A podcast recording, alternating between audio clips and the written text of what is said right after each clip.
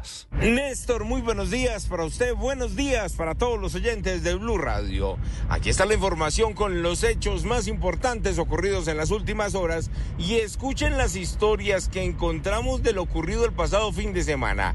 Inicialmente, calle 85 con carrera 15, sector de rumba de la localidad de Chapinero, varios jóvenes se encontraban dentro de uno de los locales. Allí llegaron tres mujeres voluptuosas, muy bonitas, dicen las víctimas. Estuvieron hablando con ellos, los convencieron para seguir de rumba en una casa. Después de las 2 de la mañana, lo cierto es que se despertaron al otro día sin sus pertenencias, sin los electrodomésticos, sin un solo peso en los bolsillos. Y escuchen ustedes mismos lo que nos contó una de las víctimas de lo ocurrido en el norte de Bogotá. En el coqueteo, por la emoción y todo de la, de la noche y el coqueteo que nos tenían estas mujeres, nos terminaron convenciendo, hablando de que nos fuéramos a una casa, que siguiéramos pues, esta tomada en una casa, en una casa. Nos dieron unas cervezas. Después de un tiempo, ninguno de los tres tenemos ningún tipo de recuerdo y después cuando nos levantamos pues ya nos habían llevado pues las los celulares las billeteras. A uno de nosotros le sacaron mucha plata del banco. Pero no crean que es la única zona donde operan estas delincuentes porque conocimos de otro caso.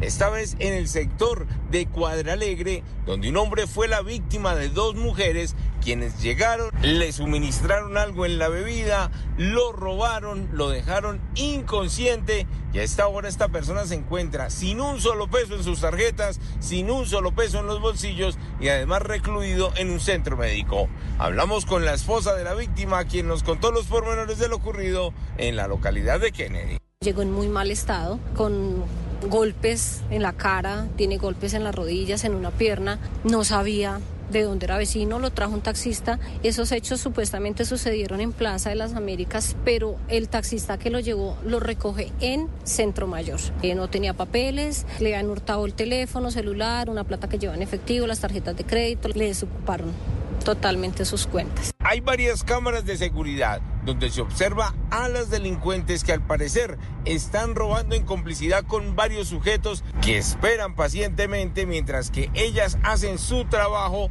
conquistando a los hombres para luego entre todos robarlos. La policía los está buscando. Edward Porras, Blue Radio. Edward, 5 de la mañana, 55 minutos.